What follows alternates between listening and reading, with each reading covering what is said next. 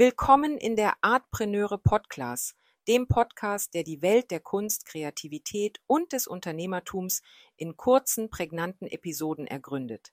Ich bin Franziska und in jeder Folge beleuchten wir einen Begriff oder eine Situation, der Künstler, Kreative und Kunstinteressierte im Alltag begegnen. Heute befassen wir uns mit M wie Maler. Ein Maler ist ein Künstler, der sich auf die Erstellung von Gemälden und anderen zweidimensionalen Kunstwerken spezialisiert hat. Maler verwenden verschiedene Techniken und Materialien, um ihre künstlerische Vision auf einer Leinwand, Papier oder anderen Oberflächen zum Ausdruck zu bringen.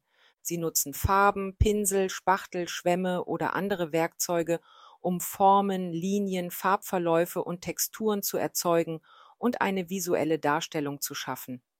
Die Arbeit eines Malers umfasst typischerweise den gesamten Prozess des Malens, angefangen von der Ideenfindung und dem Skizzieren bis hin zur Umsetzung auf der Leinwand.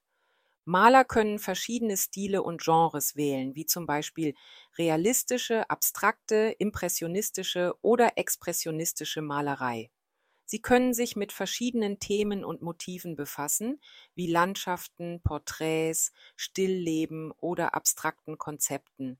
Maler müssen ein Verständnis für Farben, Komposition, Licht und Schatten haben, um eine harmonische und aussagekräftige Darstellung zu schaffen.